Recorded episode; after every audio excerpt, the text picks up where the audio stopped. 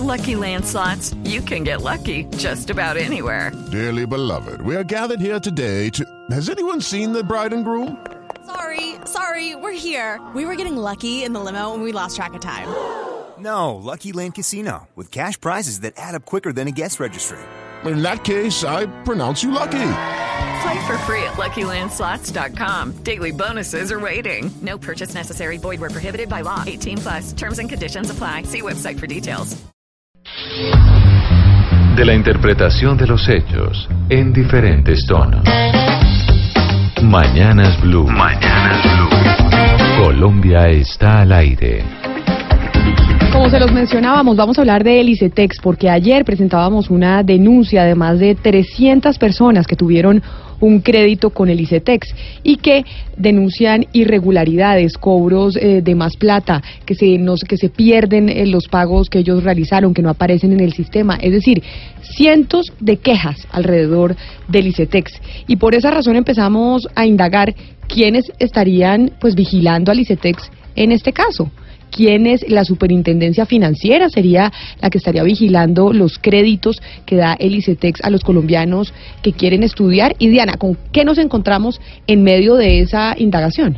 En medio de la indagación nos encontramos con que es la Superintendencia de Industria y Comercio la encargada de vigilar este tipo de créditos por tratarse de una entidad que maneja dineros públicos y no de un banco eh, normal con el que los estudiantes sacarían los créditos, Camila.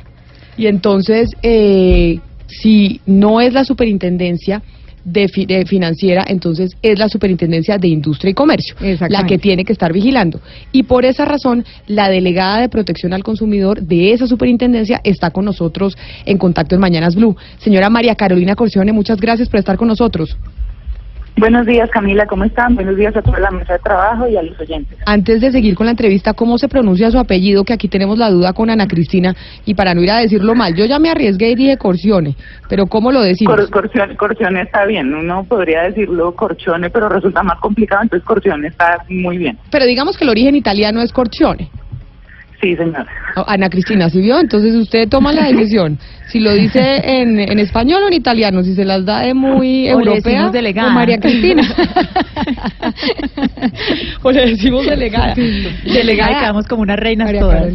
Exacto. Entonces, delegada María Carolina, delegada de la Superintendencia eh, de Industria y Comercio. Es que, como le decíamos con Diana, ayer teníamos pues toda la investigación, denuncias de gente que ha pedido créditos con el ICETEX y que les están cobrando más, que no se registra el pago, etcétera, etcétera.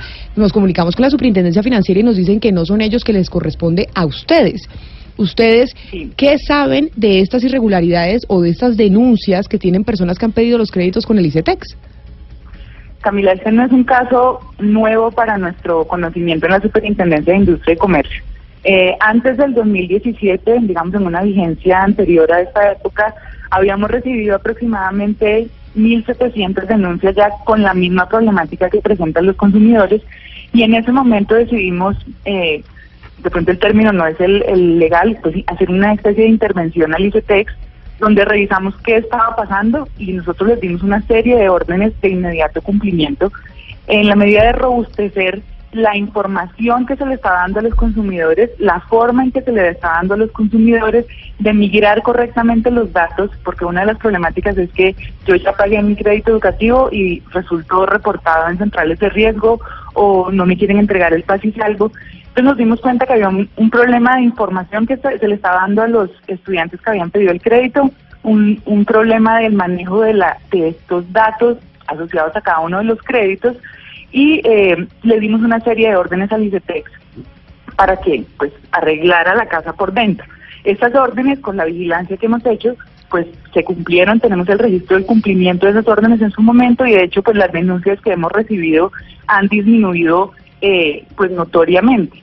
Eh, adicionalmente, en lo corrido del, desde el 2017 hasta, hasta hoy, hicimos un acuerdo eh, no expreso, pues sí expreso, pero no, no eh, plasmado en un acto administrativo, en donde apenas nosotros recibiéramos una denuncia por parte de un consumidor, uno de estos estudiantes que ha pedido sus créditos, en donde estuviera solicitando, mire, me están liquidando mal el crédito, no entendí las tasas de interés, no me entregan el paz y salvo, nosotros lo remitimos inmediatamente al ICETEX para que ellos den una pronta respuesta a ese a ese estudiante, a ese beneficiario del crédito. Y hacemos una vigilancia posterior para ver qué respuesta o en qué sentido fue la respuesta del ICETEX. Y si la respuesta pues no es satisfactoria, insistimos en que la respuesta se haga correctamente eh, al, al beneficiario del crédito. Pues a, a dieci- al 17 de enero de 2019 hemos recibido 629 denuncias que o sea, han sido traslada- trasladadas al ICETEX y estas 300 que mencionaban ustedes ayer, eh, pues estamos esperando también que nos cuenten a nosotros directamente qué les está pasando para orientarlos y ayudarlos. Muchas veces, y no estoy excusando al ICETEX, que quede claro en esta manifestación, hay un problema de entendimiento de la información que se da sobre el, sobre el crédito, el plazo, el periodo de gracia, los intereses, cómo se deben calcular. Entonces, eh, conociendo lo que nos digan estos consumidores, que los invitamos al aire, que nos cuenten, que vengan aquí, pues somos una entidad que está dispuesta a hablar con todos los actores, pues queremos oírlos también, porque esta vigilancia sí la hacemos y es muy difícil desde el Estado estar vigilando, o sea, Superintendencia de Industria y Comercio, Delegatura de Protección al Consumidor, estar vigilando a otra entidad del Estado que presta uno de los servicios más importantes para la educación de todos los jóvenes. Entonces, Delegada, sí, consideramos que es un tema muy delicado. Sí, usted nos decía hace unos minutos que pues que fue como un pacto de palabra, pero que no quedó en un acto administrativo. ¿Por qué no? No, porque hace parte de estos razonamientos que tenemos entre el Estado. De, mire, cuando recibamos como una de las formas de, eh, de autocomposición que hemos inventado acá en la superintendencia, les envío la denuncia, ¿cierto? Y usted tramítela y después yo le pregunto, ¿sí? Eh, ¿Cómo resolvió esa, esa petición del consumidor? ¿Sí? Para después, porque el consumidor acá, con el volumen de denuncias que nosotros recibimos, eh, tramitar esa denuncia que se vuelva una investigación administrativa podría no ser eficiente para proteger los derechos de ese, de ese consumidor. Pero la orden que yo les menciono, la orden del 2017, además es un acto administrativo de más de 100 páginas con una serie de órdenes cuyo, cuyo cumplimiento fue eh, posteriormente controlado por esa delegatura. Pero eh, yo yo no tengo muy claro, doctora María Carolina, esos incumplimientos, eh, digamos, entre comillas, subsanables del ICETEX, eh, son como esas bolitas de nieve que se subsanan, vuelven y ocurren, vuelven y se subsanan y no pasa nada, porque es que uno ve acá, por ejemplo, en el caso que hablábamos ayer del proyecto, del programa Access, que ya le cambiaron el nombre, eh, ahí lo que está pasando es que la gente en un momento dado recibió los pasisalvos, en un momento dado tenía unas cuotas eh, por pagar de sus créditos con un porcentaje condonable que debió tener en cuenta el ICETEX y es como si esa información ya no existiera y los desmarcan del programa y les empiezan a cobrar como si nunca hubieran estado eh, dentro de ese programa Access y les empiezan a cobrar desde el comienzo y los empiezan a llamar y les empiezan a, a enviar correos de cartera y les empiezan a cobrar a sus codeudores. Es como si se borrara la información.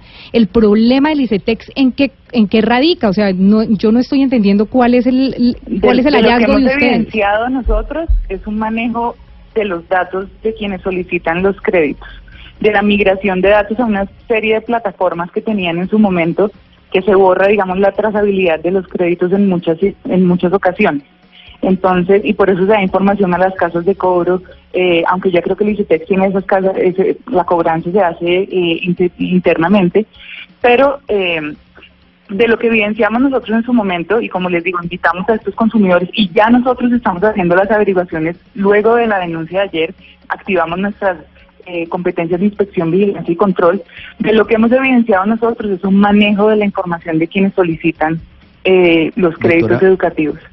Doctora Corcione, pero lo que uno ve es que ese llamado de atención que usted le están haciendo al ICETEX no está funcionando, porque usted nos habla de que ya hay Sí. 600 quejas de par- por parte de los estudiantes. ¿Qué le falta, Tiene- tiene- digamos, a ustedes en la superintendencia? ¿Le faltan dientes para, digamos, tomar decisiones más drásticas eh, eh, eh, en lo que tiene que ver con el ICETEX, como por ejemplo en otros casos lo ha hecho la superintendencia, cuando se refiere, No, por ejemplo, a los famosos carteles? Es decir, ¿les está faltando a ustedes dientes para, para sancionar drásticamente al ICETEX? Porque lo que estamos viendo hoy y, vi- y escuchamos ayer es que constantemente los estudiantes, los beneficiarios se están quejando de la manera como son tratados por el ICETEX. Mire, tiene lo que usted está diciendo, tiene absolutamente toda la razón. Nosotros en este momento con estas nuevas denuncias y el volumen, eh, estamos en mora de iniciar una nueva investigación administrativa donde ya no van a ser órdenes seguramente lo que se imparta. Es una posición bastante difícil para la esta superintendencia entrar a multar al ICETEX con las multas que se tienen en materia de protección al consumidor porque finalmente eh, esa disminu esa multa que se impone va a tener que afecta el patrimonio de, del ICETEX y pues sabemos eh, qué delicado es afectar el patrimonio de quien está prestando eh, plata a los estudiantes y a los jóvenes colombianos. Pero sin duda lo que usted está mencionando va a ocurrir en un tiempo muy cercano. Vamos a investigar nuevamente el ICETEX. Esa promesa la hago hoy con la averiguación que iniciamos desde ayer eh, y la revisión de esas denuncias que tenemos eh, de los de los estudiantes. Por Pero, eso, de verdad, invito a esos 300 jóvenes eh, que, que vengan. Es que, delegada, si quieren- de, de pronto es hora de apretar las espuelitas e incluso llegar a los niveles de multar al ICETEX porque usted está a través de estos micrófonos invitando a los usuarios a que acudan a su dependencia para recibir las quejas y sistematizarlas. Pero es que una serie de asociaciones que representan a esos usuarios vinieron ayer y no las sistematizaron. Se las voy a repetir. La primera, hay una modificación unilateral de los créditos por parte del ICETEX en contra de los deudores. Segunda, se cobran las garantías a través de los pagarés de deudas inexistentes, como quiera que ya fueron pagados por los deudores. Tercera, los pagarés intentan, o a través de los pagarés, una serie de abogados externos que llamaron aquí chepitos, intentan chantajear a los deudores diciéndoles que no se tratan de garantías personales, sino reales y que por lo tanto les pueden quitar las casas incluso a sus familiares. Y quinto, el despelote de la administración en el manejo de la información es tan grande que nadie da cuenta y razón del estado de los créditos. De tal manera que la sistematización de las quejas ya están. No será hora, pregunto yo, de apretar un, poqui- un, un poquito más las espuelas y llegar incluso a multar al ICETEX.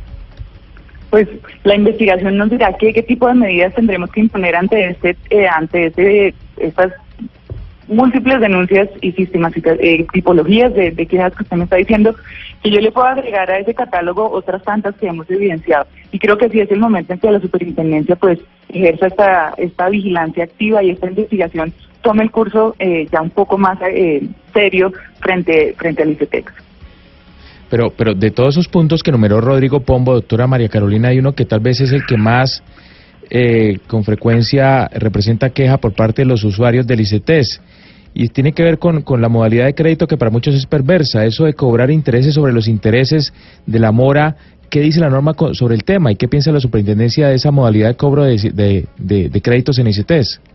Pues nosotros, de hecho, vigilamos y cuando impartimos la serie de órdenes que los cobros no superaran los intereses permitidos por la ley y también existe eh, para identificar si había usura e imponer las medidas que, eh, que podemos nosotros frente a los créditos eh, usureros.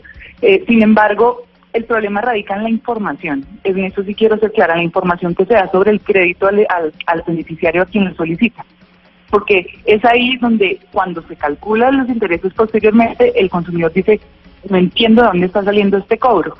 Y el problema se retrotrae entonces al momento en que explicaron que no fueron lo suficientemente claros eh, para explicar en qué condiciones se otorgaría este, este dinero. Más allá de si los intereses superan la tasa, eh, las tasas permitidas, es un tema de información del crédito que se está eh, tomando. Y es ahí donde creo que centraremos nuestra atención en la investigación que, eh, que estamos próximos a iniciar. Delegada, ayer recibimos eh, pues todo tipo de quejas y las y no solamente por las que estuvieron al aire, muchas otras. Si fuéramos a tipificar esas denuncias, ¿cuáles serían como a grandes rasgos las de mayor frecuencia? Pues nosotros tenemos las mismas que estaban mencionando eh, el señor Pombo ahorita, que fue, o sea, casi tomé atenta nota porque es la misma que nosotros tenemos para ver si coincidían, pero tenemos identificados las entregas de los pasisalvos, los certificados de estado al día y devolución de pagarés, situaciones que no ocurren, eh, la, el entendimiento o el poco entendimiento que tiene el consumidor al final del día de la condonación de intereses y cómo funciona, eh, las demoras en los pagos de sostenimiento que se hacen a los estudiantes que están disfrutando del crédito, eh, demoras en la entrega de, de la información de cómo hace, se va ejecutando ese crédito, es decir, estado de la cuenta, los recibos, eh, y un tema que pues ustedes lo están mencionando acá son los chopitos o las casas de cobranzas que enloquecen a cualquier consumidor. Entonces, digamos, tenemos esa misma tipología identificada, eh, como bien lo mencionaban ustedes. Nosotros, doctora Corcione, lo vamos a poner en contacto a la Superintendencia de Industria y Comercio y a su delegada para que se puedan comunicar con los estudiantes, con los más de 300 estudiantes que denunciaron aquí en Mañanas Blue el problema que han tenido con el ICETEX y con el programa Access especialmente. Ayer pues hablábamos de múltiples irregularidades que se están presentando con los créditos del ICETEX. Nosotros hicimos principalmente la de estos estudiantes sobre este programa porque ellos se encuentran fuera del país o se encuentran en diferentes regiones de Colombia y pues les queda muy difícil ir a la superintendencia. Vamos a hacer ese puente para que usted, como se comprometió, pues puedan abrir la investigación realmente al ICETEX y haya una sanción para que esto no se vuelva, no se vuelva a repetir. Perfecto, Camila. Todos los canales de esta delegatura para la protección al consumidor están abiertos. Las asociaciones pues pueden contactarme eh, bien sea eh, telefónicamente a través de las extensiones de la superintendencia, a mi correo electrónico que posteriormente eh, si quieren eh, luego se los doy. Pero estamos muy interesados en conocer porque no son 300, Camila. Sin duda son muchísimas más que no llegan al resorte de esta autoridad y muchos consumidores que no se quejan. Entonces, pues eh, iniciaremos con nuestras eh, actividades en la mayor eh, brevedad. No, y además porque hay otro problema, Diana, que entendíamos con la migración de datos. Como están haciendo migración de datos, en esa Sí. migración de datos, a pesar de que le dicen a los usuarios que tienen un crédito con el ICETEX que mientras la migración de datos tal vez su información no aparece, pues eso no debería ser así. No, No importa debería- que se estén migrando los datos, Es- si los, los datos de uno, que si uno pagó su crédito, deberían seguir apareciendo o no, señora Corcione. Sí, pues sin duda, esa migración y ocurren muchas migraciones de lo que hemos visto nosotros, entonces Pero, creo pero, que, eh, eh, que y póngale, de y póngale cuidado ahorita, doctora María Carolina, porque precisamente están en migración de datos y los datos para la gente que accede a los servicios del ICETEX es como si no existieran en este momento, cosa que es absurda. Cuando se hace una migración de datos se tiene que tener acceso a la información mientras están en la migración. No puede ser posible que se pierda la información y que nadie sepa y que nadie responda mientras hacen una migración.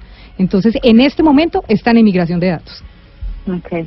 Y quizá, No, pues. quizá doña eh, María Carolina, ulti- una última cosa que los oyentes me están insistiendo en que le haga la pregunta nuevamente refiriéndome a lo que le consultaba el señor Pombo, y es sobre los intereses sobre intereses. Eso es expresamente ilegal, es decir, en Colombia y en un crédito educativo que haga el ICETEX no se pueden cobrar intereses sobre intereses, para que eso quede Digamos claro. que, que, pues, no, es, no es una figura que es legalmente permitida. Sin embargo, de la explicación de cada modalidad de crédito no resulta eh, que haya cobro de intereses sobre intereses. De pronto, como les dije, es un problema del entendimiento de sobre qué se causan los intereses. ¿sí? Y si yo entiendo mal, o sea, o no me explican bien, no le vamos a echar la culpa al consumidor que no entienda eh, en qué consiste el crédito. Si yo no explico bien en qué consiste la modalidad del crédito y empiezo a generar el cobro de unos intereses que no se sabe de dónde salen, pues se va a pensar que son el cobro de intereses sobre intereses. Entonces de ahí radica que uno como autoridad diga, pues yo tengo que proteger que los consumidores estén bien informados sobre todos los contratos que, que celebren. Entonces ahí debemos centrar nuestra atención y ahí hicimos nuestro esfuerzo en el pasado, que creo que el esfuerzo se debe repetir de una forma más severa. Pues doña María Carolina Corcione, gracias por atendernos. Como le digo, estamos en contacto con usted para poder hacer el puente con los 300 estudiantes que hicieron la denuncia sobre el programa Access y además también pendientes de la investigación que abra la Superintendencia de Industria y Comercio sobre las irregularidades que están sucediendo con los créditos del ICETEX. Muchas gracias por haber estado con No, A nosotros. ustedes, bueno, que estén muy bien, hasta luego.